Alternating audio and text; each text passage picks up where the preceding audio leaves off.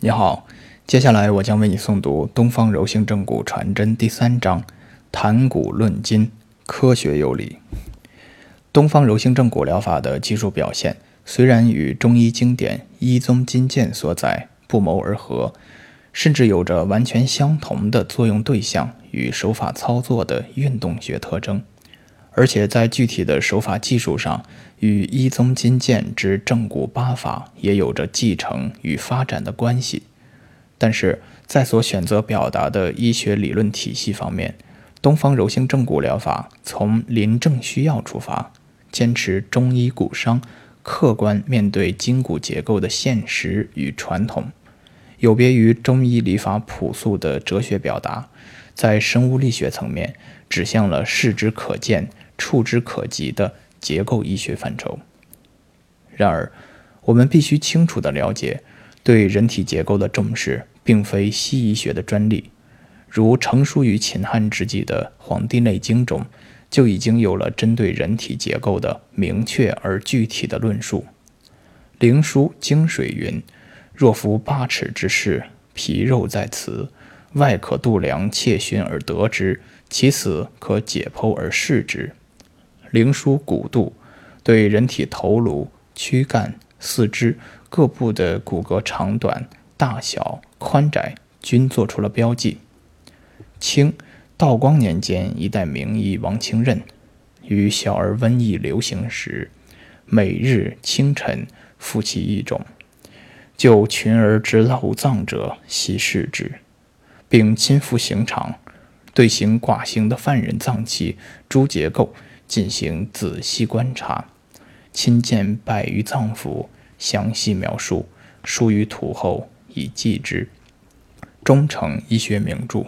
医林改错，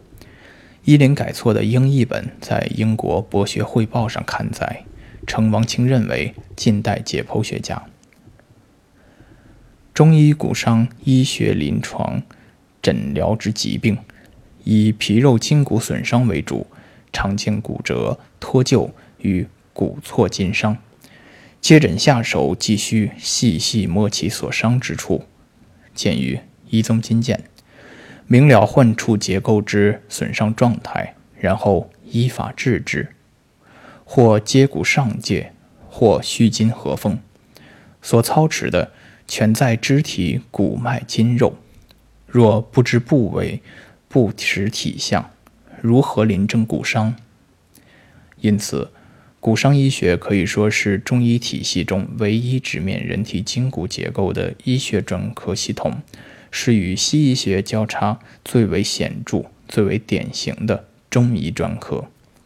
东方柔性正骨疗法采用现代结构医学的概念、原理来认识并阐述人体筋骨结构的生理病理变化过程，